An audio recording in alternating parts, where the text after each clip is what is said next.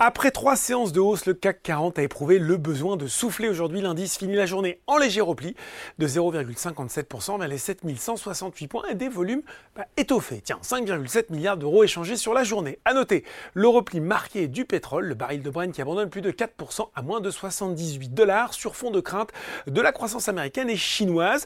D'ailleurs, le géant de la distribution américain Walmart a déclaré que les consommateurs américains se montraient plus prudents dans leurs dépenses à l'approche des fêtes de fin d'année. Bon, il a toutefois relevé ses prévisions de vente et de bénéfices pour 2023. Résultat, outre-Atlantique à 18h, le Dow Jones recule de 0,4% et le Nasdaq de 0,3%. À noter, les inscriptions hebdomadaires au chômage ont augmenté plus que prévu et l'indice Philly Fed a montré une dégradation des perspectives pour les entreprises. On revient à Paris, on regarde les valeurs en hausse. Et eh bien, c'est Elior qui avait encore fin de croissance aujourd'hui.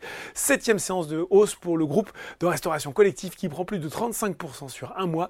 Valourec grimpe également. Le spécialiste des tubes en acier sans soudure pour l'industrie pétrolière a dévoilé des résultats trimestriels meilleurs que prévu, accompagnés du relèvement de ses objectifs annuels. Il table désormais sur un résultat brut d'exploitation compris entre 1 milliard 75 et 1 milliard 175 contre une fourchette de 950 millions à 1,1 milliard d'euros précédemment. Sur le CAC 40, Alstom reprend un peu de vitesse après le gros coup de frein d'hier devant euh, Sanofi et Engie. Du côté, cette fois-ci, des valeurs en baisse, eh bien, le mouvement de repli reprend sur Clariane, le spécialiste des maisons de retraite qui avait annoncé mardi un plan de renforcement de sa structure financière avec notamment un projet d'augmentation de capital de 300 millions d'euros EuroAPI et Veralia reculent également alors que Technip Energy et Total Energy sont pénalisés par la baisse du prix du baril. Sur le CAC 40, c'est Worldline qui est lanterne rouge devant Kering qui lui souffre à cause de Burberry, le groupe de luxe britannique qui dit être affecté par un ralentissement mondial des dépenses de luxe qui pourrait menacer ses prévisions de croissance du chiffre d'affaires pour l'exercice en cours voire son bénéfice. Voilà, c'est tout pour ce soir. En attendant, n'oubliez pas tout le reste de l'actu éco et finance